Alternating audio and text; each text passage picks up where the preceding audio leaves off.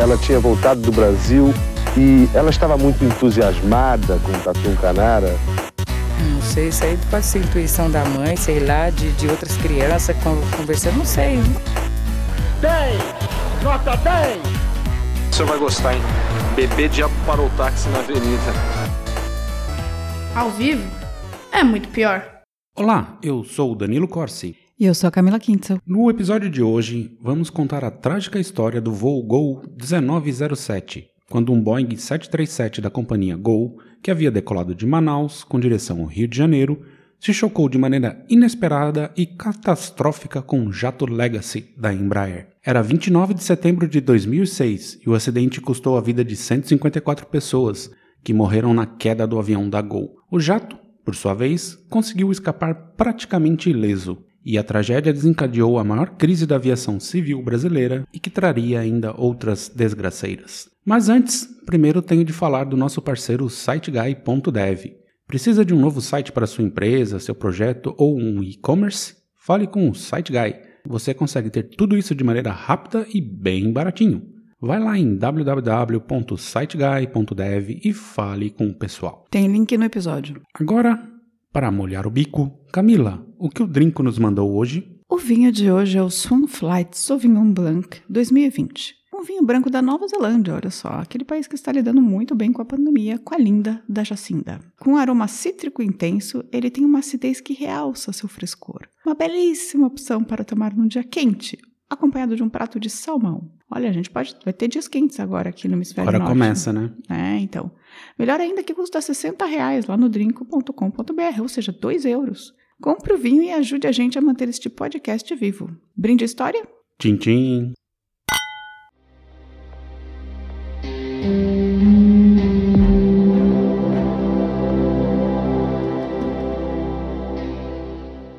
Bem, vamos lá contar essa história absurda. Absurda porque esse não foi um acidente aéreo do jeito tradicional. Foi uma série de descaso, prepotência e bagunça que levou à então maior tragédia aérea do Brasil, que só foi superada alguns anos depois com o acidente do voo TAM 3054, que já contamos aqui neste podcast. A narrativa do acidente em si é relativamente simples, não tem grandes mistérios sobre o que aconteceu.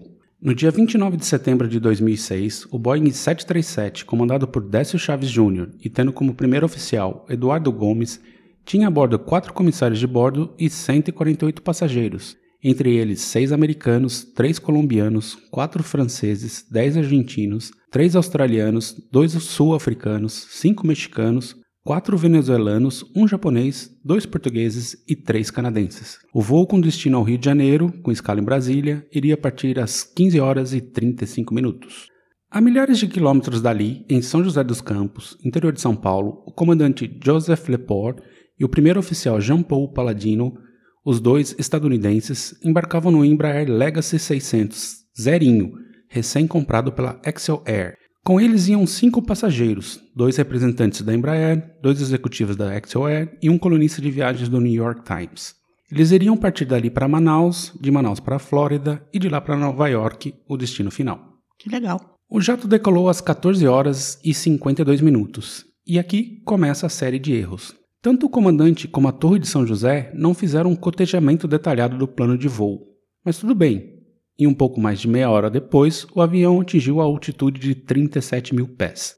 Neste momento, o Boeing decolou de Manaus. Tá. Então, quando ele tava, o avião estava com 37 mil pés, que saiu de São José dos Campos. São José dos Campos, em direção a Manaus. Ah, em direção a Manaus, que é longe pra caramba. O outro saiu de Manaus em direção a. Não, Rio de Janeiro. Ah, ok. Mas ele ia pousar em Brasília, fazer escala em Brasília e depois ia pro Rio. É, esses voos brasileiros estranhos, né? Que vão pro outro lado do país é, e você sai de Recife para ir para Manaus com escala em Porto Alegre. É, entendi. No plano de voo do Legacy, chegando em Brasília, eles deveriam baixar o nível de voo para 36 mil pés, para entrar na aerovia que levava a Manaus. Assim, ele passaria exatamente abaixo do avião da Gol. E, nesse momento, quando o Legacy estava chegando perto de Brasília, o Boeing também atingia 37 mil pés. Aí entra algo que não foi encontrado explicação e há duas teorias sobre o que aconteceu, que vou falar mais para frente. Mas o fato é que o transponder do Legacy foi desligado. Ou seja, a partir desse ponto, o avião não era mais visto no seu ponto exato pelos radares. E com o transponder desligado, outra função deixa de funcionar, o TCAS, que grosso modo é um sistema anticolisão. O avião avisa que há algo em sua direção. Isso porque o transponder é uma espécie de microfone que fica falando estou aqui, estou aqui, e esse sinal é captado pelas torres de controle e por outros aviões. Sem ele, o avião está mudo. É tipo o sensor de estacionamento. Basicamente. de batida. Aí entra outra questão. O Legacy estava numa frequência de rádio que já não era mais a principal ali na região de Brasília. Ou seja, nem a torre, nem o próprio avião conseguiam se comunicar. Outra cagada: o plano de voo do Legacy usava uma carta de navegação desatualizada, com frequências que não eram de uso corrente. Ou seja, quando os pilotos tenta é, tenta tentaram usá-la para encontrar um canal disponível, nada aconteceu. Bizarramente, a Embraer usava uma carta de voo de um fornecedor que não o oficial, que é a Aeronáutica Brasileira. E aí, Camila, o que você acha? Caixa 2, economia? Que estranho isso, né? Logo a Embraer, né? Pois é, Embraer usando um. Tipo, gráfica São José. Uma carta de voo. Talvez a ela usasse a própria, não era a própria? Era de um outro fornecedor. Outro fornecedor. Que estranho. Que e a, no Brasil só é usada, fornecida pela aeronáutica. Ah, que loucura, né? Total. Hum. Enfim, teve uma outra questão. Como era horário de troca de turno do Sindacta, que comanda o tráfego aéreo da região, levaram um bom tempo para se ligar que o avião estava sem transponder. Um controlador tentou outro contato enviando uma mensagem blind, basicamente como se mandasse para tudo quanto é canal. Bingo! O Legacy captou a mensagem. Mas o primeiro oficial não conseguiu anotar a frequência correta que deveria colocar no rádio e falar com Manaus. Tudo isso vinha de Brasília. Então o centro de Brasília mandou uma mensagem aberta. Os uhum. caras conseguiram pegar lá no, no Legacy que eles deveriam se contactar com Manaus. Só que o cara não conseguiu anotar a frequência que ele deveria. Entendi. Aí o Legacy tentou o contato com a torre por 12 vezes, pedindo para repetir a frequência correta. A tentativa de contato foi registrada no sistema da torre de controle, mas ninguém respondeu. Gente, que absurdo isso. É porque tinha poucos controladores de voo. É, tem que ser isso, porque não é muito absurdo. E era isso. horário de troca de turno também. Mas aí eu vou explicar o que aconteceu. Loucura. Eles não foram respondidos por dois motivos. O primeiro é que, em geral, há uns 20 canais de comunicação que o controlador fica alternando para ouvir se tem mensagens. No exato momento que o Legacy tentava, aquele canal não estava selecionado pelo controlador. Ele fica passando, sabe? Isso Como é se tivesse absurdo. um dial, assim, ele fica checando se tem Isso é mensagem. nada a ver. Isso é absurdo. E finalmente, quando ele chegou nesse canal que o, que o Legacy estava falando, outro avião entrou na frequência e bloqueou a comunicação. Então ele começou a falar com outro avião na mesma frequência que o Legacy estava e isso automaticamente bloqueia. Porque você fica aberto para um. Entendi, mas assim, é, não podia ser um dial, tinha que ser tipo. Não, não é um dial. Tô É, não, fazendo... não, não tipo um dial, mas tinha que ser tipo um monte de. Mas são 80 frequências para uma pessoa é, monitorar. você não Então, consegue mas ouvir tem que ter um 80 sensor. Quando uma das frequências ativa, a pessoa começa a ouvir aquela. É isso, assim. Tipo, é 2006, não é 1960. É, mas era o Tipo, que é era. o que era. absurdo não, não ter esse tipo de tecnologia que é simples, assim. Era o que era e foi mais ou menos isso que rolou. Então, assim, e enquanto tudo isso estava acontecendo, os dois aviões seguiam rumo um ao outro, porque eles estavam na mesma altura, na mesma direção, na Uhum. mesma aerovia, né? Que é liga Manaus a Brasília. E Então, aí, simplificando o que rolou, se o comandante do Legacy tivesse tido um ataque de espirro e desviado dois metros, nada teria acontecido. Mas aconteceu. O Legacy estava um pouco mais baixo que o Boeing e os dois a mais ou menos 900 km por hora. Quando se cruzaram, o winglet do Legacy, que é aquela parte alta da asa, né? A asa é reta e na pontinha ela vira para cima, assim. Uhum. Atingiu a asa do Boeing. Aí, com a ve- velocidade combinada de 1.800 km, né? Cada um com 900, ela virou uma espada. Ela arrancou a asa do Gol. O corte levou embora 6 metros da asa do avião. Gente, foi só aquela partezinha da asa que bateu na asa do outro e cortou. Cortou, porque ele estava. Ela, Por causa da velocidade, né? Exatamente, virou uma katana, né? E nas gravações da- das caixas pretas, tanto do Gol como do Legacy, dá pra perceber que os dois pilotos não entenderam o que aconteceu. A questão é que com o Legacy, o winglet tinha ido embora e um pedacinho da, da- do estabilizador horizontal, né? Que é a parte de trás. Mas o avião estava totalmente funcional, nada aconteceu de grave assim. E já o, o avião da Gol ficou sem a asa esquerda, o que fez a direita levantar e jogar o nariz pro chão. E aí o que levou o Boeing a entrar numa queda em parafuso. Ainda nas gravações da caixa preta dá para ouvir os dois pilotos lutando, mas não tinham o que fazer. A pressão foi tanta nos giros que o avião se desintegrou no ar, aproximadamente 12 mil pés. Gente, Ele não chegou a cair no chão, ele, explo- ele desintegrou no ar. desintegrou. Se desmontou. Se desmontou, porque estava girando tão rápido que tudo desmontou. Gente, mas que loucura isso, né? bizarro. E assim, pela, pelas medições que tem, assim, tipo, se o cara tivesse só dado uma tossidinha, assim, virado um pouquinho Foi manche. muito, foi muita cagada. Foi. A minha pergunta é, é, você sabe se as pessoas morreram da queda ou da na hora que Não. desintegrou? Então, não tem uma explicação, é, ninguém sabe exatamente, assim, o que eles supõem é que, por conta da queda de pressão súbita, provavelmente, assim, Desmaiaria. as pessoas estariam desmaiadas e, e provavelmente deve ter co- ocorrido efeito de explosão do coração, Ai, da queda de coisa- pressão, que sabe? Coisa, Pá, assim, que tipo, coisa absurda, porque. Supõe-se que você todas as você mortes tá foram instantâneas. normal e aí, tipo, de repente. você tá girando e morreu. É, então. Não dá nem tempo de você perceber o que tá não- acontecendo. Se é. você estivesse dormindo e tal. É muito rápido. Mas né? como. Não, dá, pra, duração- dá tempo porque os pilotos perceberam. A duração do voo ali de, de Manaus já não, assim, não era tão longa, né? É provável que tivesse pessoas acordadas que perceberam o barulho e viram o avião entrar em parafuso. É, e quem estivesse perto da asa ia ver a asa de que tinha ido embora. Sim, certeza. Não tem Então, como não ver. Viu que, que deu merda, mas aí não deu nem tempo de processar, porque foi muito rápido. Gente, que doideira. Enfim. Os destroços ficaram espalhados numa grande área da floresta perto de Peixoto de Azevedo, no Mato Grosso. Obviamente, ninguém sobreviveu. Curiosamente, três minutos depois do acidente, o transponder do Legacy voltou a funcionar. Ah, não é, isso não foi por acaso. Não foi pra casa. E assim, se, se tivesse funcionando o transponder, o, o Boeing teria reconhecido que tinha. E aí é aquela coisa que já aconteceu um outro acidente na Europa que um transponder mandou um sinal que dois aviões estavam pra frente e aí os dois subiram e os bateram em vez de bater em cima, os dois subiram. Entendi, mas Mas teria avisado a e culpa foi do Legacy, né? a culpa foi do Legacy. Aí a tripulação do Legacy estabelece contato com a tripulação do Boeing 747 da Polar Air Cargo, que ajudou nas comunicações. 20 minutos depois, o avião pousou com segurança na base aérea do Cachimbo, no Pará. E não morreu ninguém no Legacy. Ninguém. E aí então começa um duelo de narrativas. O acidente foi investigado pelo Cen- Centro de Investigação e Prevenção de Acidentes Aeronáuticos, o CENIPA, do Brasil, e pelo National Transportation Safety Board, o NTSB, dos Estados Unidos. No Brasil, um juiz de Mato Grosso ordenou a apreensão dos passaportes dos pilotos estadunidenses. Aliás, cabe falar aqui que antes de pousarem na base aérea, dá pra ouvir nas gravações os pilotos xingando todas as comunicações aéreas brasileiras, esses fucking bastards. E aí ia virar duelo de nações. Entendi, eles estavam xingando porque as comunicações estavam muito ruins. Muito ruins. Mas na verdade, é... vamos lá, vamos chegar. Tá. Dois meses depois, eles foram liberados para retornar aos Estados Unidos, mas mesmo assim foram formalmente acusados pela Polícia Federal por colocar em perigo uma aeronave, o que carreta numa pena de até 12 anos de prisão.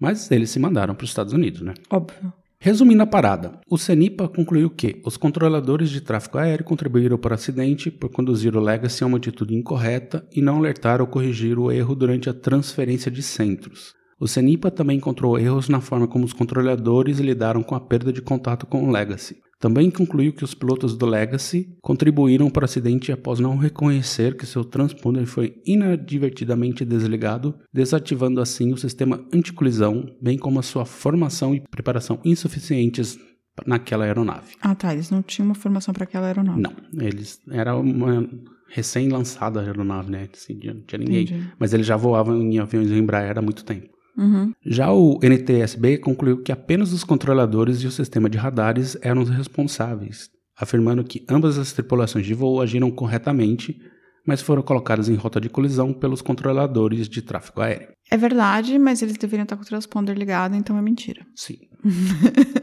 e aí virou um verdadeiro a culpa é sua? Não, a culpa é sua. Brasileiro querendo tacar a responsa nos americanos, americanos falando que a culpa é só de brasileiro. Mas, ao que me parece, a culpa é dos dois. Para mim também, já apareceu. Vamos lá. O cotejamento do plano de voo em São José foi mal feito. O, piloto americano entendeu que era para seguir até 37 mil pés até Manaus. O plano estava correto, ele tinha de baixar. Mas sua conversa com a, ele tinha que baixar para 36 mil em, em Brasília.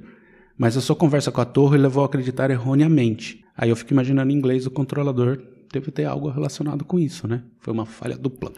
Mas peraí, o plano dizia que ele tinha que seguir por só 37 mil pés. 37 mil. É, não. O plano falava que ele tinha ia 37 mil pés até Brasília, e lá ele baixava para 36 e ia até Manaus. Mas ele não entendeu isso. O piloto continuou não, em isso, 37 isso é mil. um plano que está na, na carta. Uhum. Só que antes de decolar, é, rola uma checagem com a torre de controle. Ah, então eu vou até Brasília, de Brasília e tal. E aí, na conversa, ele entendeu que era para ir a 37 mil pés até Manaus. Ah, entendi. E aí eles, assim, eles entenderam isso, eles nem conferiram mais a carta. Falaram com a torre, ah, 37 mil, clear, clear. Ah, entendi, mas eles tinham que ter conferido a carta também. Deveriam, mas você faz o cotejamento com a torre, né? Sim. E aí a torre. Foi mal então, feito. É, provavelmente isso deve ter alguma coisa a ver com o nível de inglês do, do controlador. Uhum. Os pilotos juraram que não desligaram o transponder. E como ele foi religado, acredita-se que eles desligaram sem querer, já que havia um descanso para os pés perto do sistema, do sistema de transponder, e o primeiro oficial tirou fotos com um laptop no colo, lendo o manual da aeronave. Acredita-se que nessa movimentação pode ter havido um desligamento acidental. Junta-se a isso o fato que o aviso de desligamento do sistema era só um tracinho branco no painel, difícil de perceber. Por outro lado, os controladores também não viram a letra Z no monitor do avião, que avisa que o sistema de transponder não está ativo. Por fim, três anos depois, a fabricante daquele modelo de transponder reconheceu que poderia, poderia haver falhas e o sistema entrar em stand-by automaticamente. Para os investigadores brasileiros, essa admissão foi causada por uma certa pressão americana. É, eu acho que assim, o fato de ter ligado três minutos depois do acidente o transponder é, demonstra que eles não tinham percebido que o transponder estava desligado e perceberam. Fizeram. Perce- Exatamente, foi isso que aconteceu. Mas eles nunca admitiram que, que né, tipo, nunca mexemos no transponder. É, mas pra mim é tipo, isso é óbvio. Houve também muita gritaria sobre um buraco negro na região, que supostamente não tinha comunicações, né? Os investigadores foram capazes de provar que isso não era verdade, a comunicação não aconteceu porque o Legacy estava na frequência errada. Basicamente, era como se eles estivessem tentando ouvir uma rádio FM do Rio de Janeiro em Recife. Não iria rolar. E aí, quem levou paulada mesmo foram os controladores de voo. Peraí, deixa eu só entender mesmo.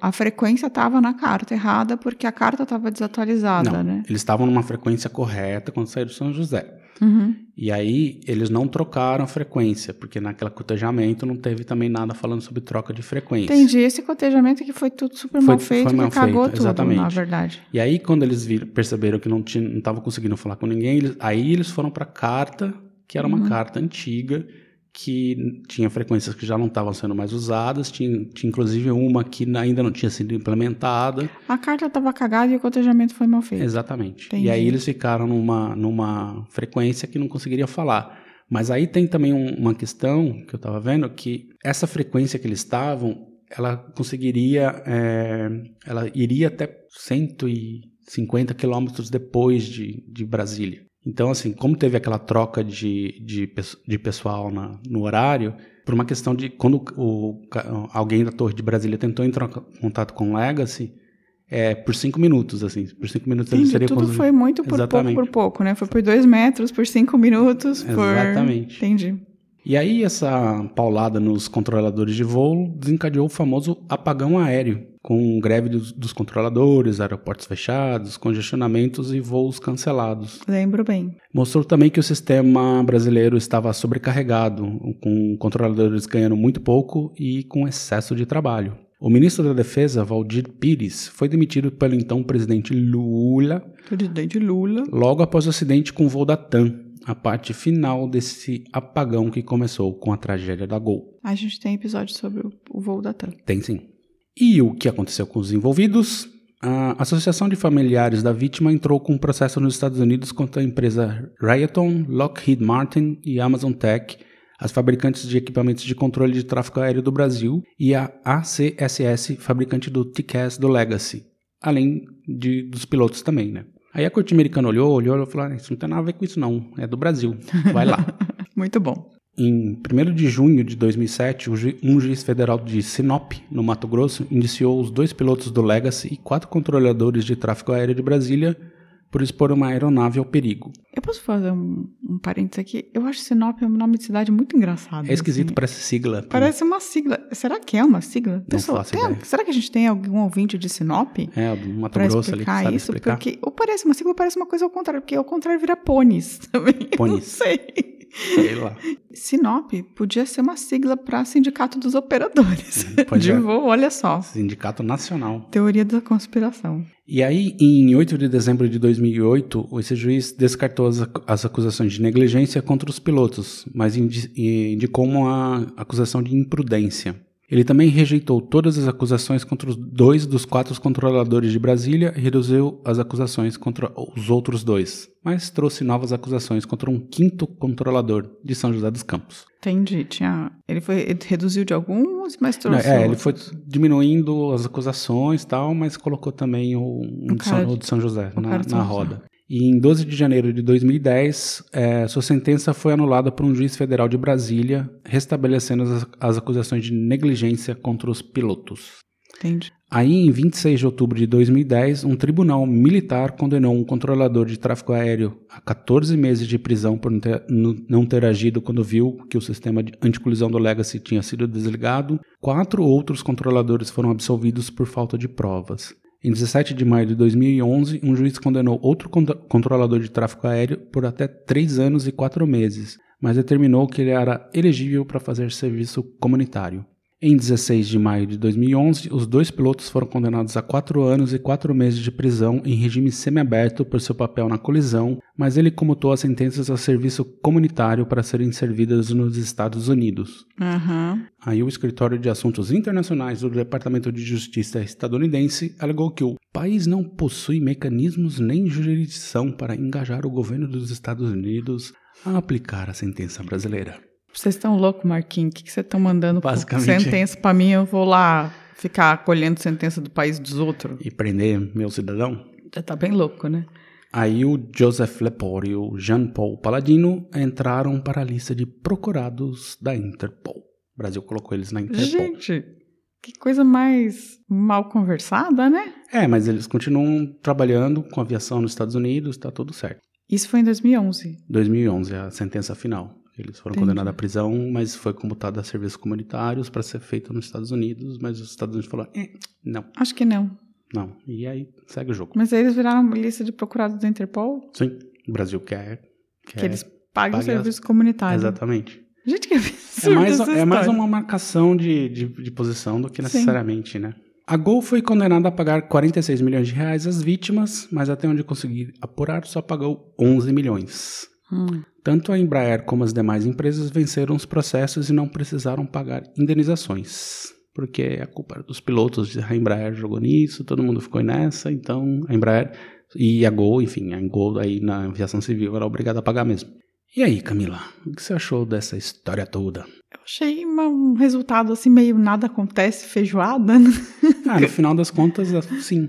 É, tipo, 150 pessoas morreram. 154 pessoas morreram. E ninguém foi. Teve um cara que pagou 11 meses de. de- Teve, mas assim, teve um. É, é, eles foram condenados a. Mas tudo virou meio. Serviços ser- comunitários. Serviços comunitários. E. Eu entendo um pouco, assim, pra ser bem sincera. Porque foi uma sequência de cagadas de várias pessoas e no final das contas foi um acidente, sabe? Mas, assim, que não deveria ter acontecido porque os procedimentos estavam errados, muito. Tem, e depois desse caso, um, um- quase um acidente similar que aconteceu nos Estados Unidos, que eu tava vendo, assim, é, tentaram fazer uma padronização da comunicação em inglês das coisas, assim, que eu tava vendo uns vídeos, né, por conta disso, assim, do, de aproximação, do, tava vendo um, um avião mexicano tentando pousar em Nova York, assim, com o cara lá do, sei lá, o cara do Bronx, falou, yo, man, Aí, assim, tipo, os caras não conseguem entender o que tá acontecendo. Aí eles meio que padronizaram. Isso só já era anos 2000. É, então, é isso que, que me parece um pouco. Foi uma cagada de vários lados, assim, teve um pouco de. Uma coisa que não pode acontecer em aviação, que é esse relaxamento, sabe? De não ser hiperatento. É, eu acho que o que pegou ali com, com os pilotos do Legacy é que, assim, avião novo, zeradinho, aí eles estavam todo É. Eles, tiver- empolgadinhos. eles assim. tiveram a culpa por causa do transponder. É importante você ter o transponder Então, eles, ligado não, o tempo é, eles todo. nunca não, não fizeram verificações de rotina, assim, pra ver se todos os sistemas estavam ativos. Uhum. Agora, né? o lance das cartas é uma coisa que me parece muito Brasil, assim, sabe? Tipo, ai, pegar uma carta antiga que não tá com os dados É, atualizados. na verdade, eles só pegaram um fornecedor X. É, então, é tipo, isso nada a ver, assim. Não faz, faz Claro que é tudo a ver, assim. Isso aí é- tem, tem esquema envolvido. Tem, tem. E é isso, assim, eu achei que é. Mas eu achei, sei lá, eu acho que realmente os pilotos deveriam pagar alguma coisa.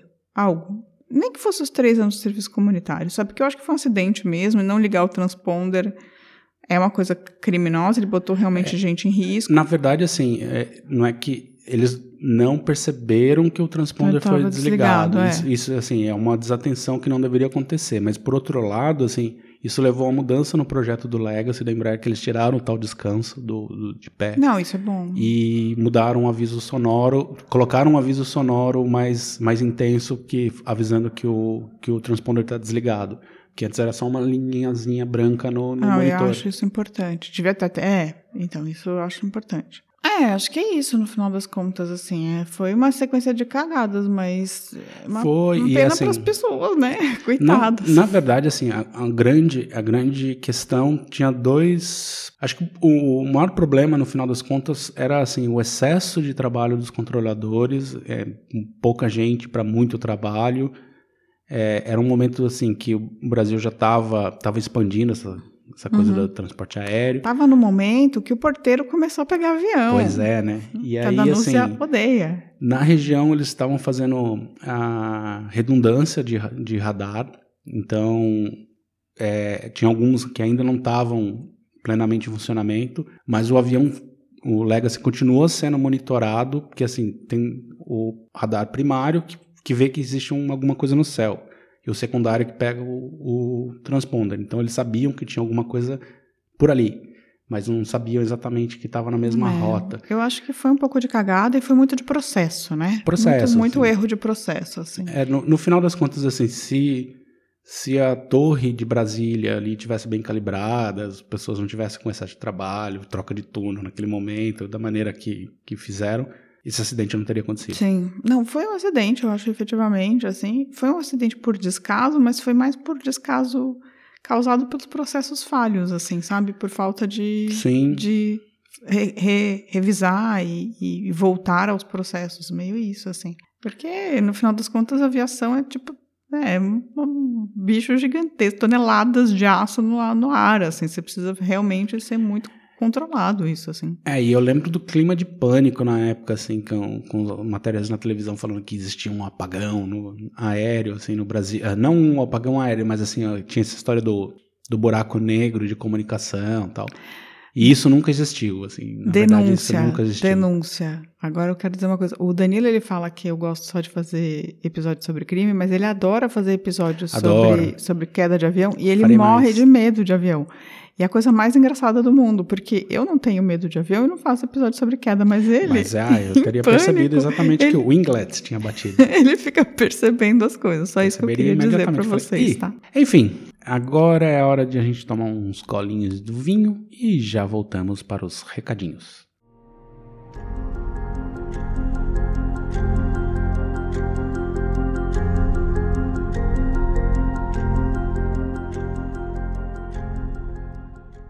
Camila, se alguém tem mais alguma informação, sabe onde tá os, os pilotos americanos tal, e quer pa a- passar gente avisar a Interpol, como faz?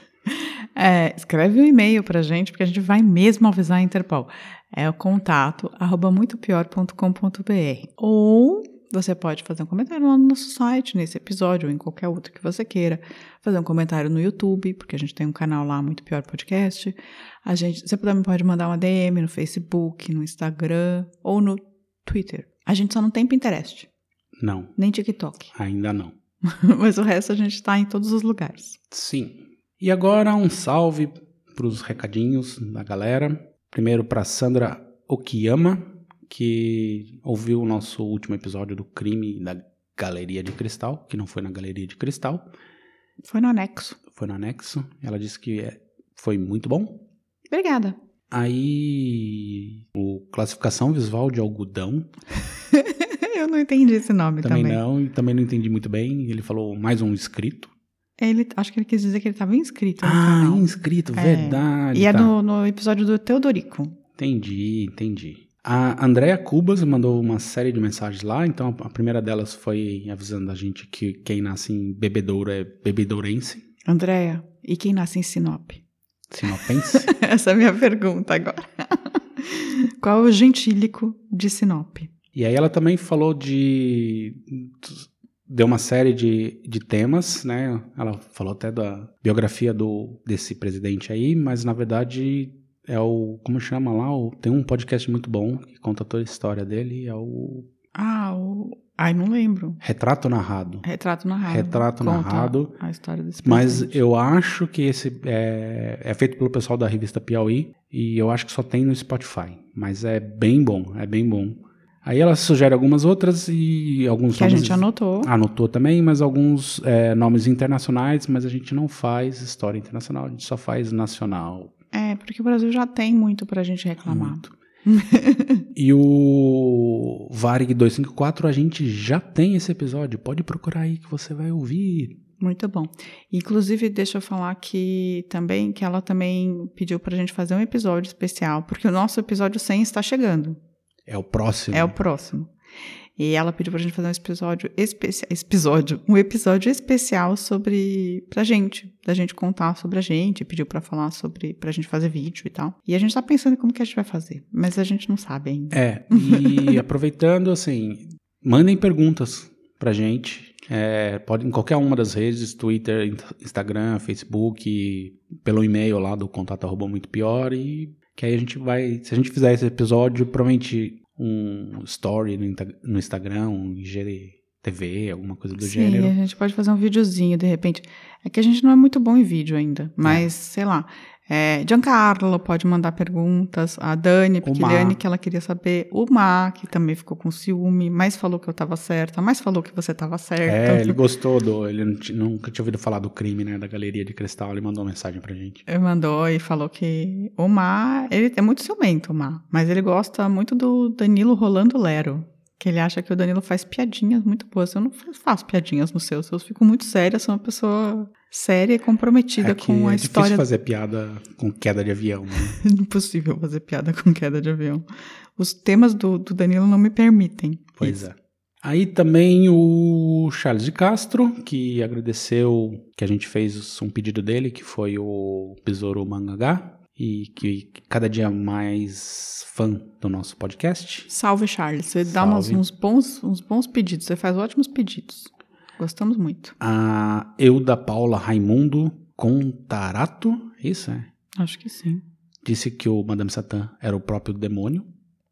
não, Acho- não era. sei. Acho que coisa ridícula. Era só um cara muito bravo, porque sofria muito na vida. É, não. O próprio demônio. Algo mais? Esses foram que eu anotei. Ah, eu tenho que mandar o- um, um salve sempre pro Giancarlo, que Giancarlo. mandou mensagem pra gente. E eu acho que a gente tem que fazer um episódio só pra, sobre a família do Giancarlo. Pois é, eu vi a mensagem dele lá, que história. Ele conta várias histórias da família. Aliás, se vocês tiverem histórias da família de vocês também pra contar, por favor, mandem pra gente um dia. Talvez a gente faça o especial Famílias dos Ouvintes. Família dos ouvintes. É, a minha tem várias. Desde que não tenha rachadinha. Não, a nossa. Mas na sua família deve ter umas histórias também, Danilo. Deve ter, sempre tem. Sempre tem, sempre tem. Sempre tem.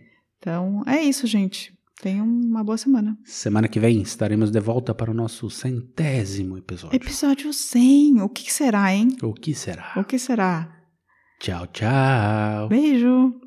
A vida é muito pior. Esse episódio é um oferecimento de trinco.com.br e siteguy.dev.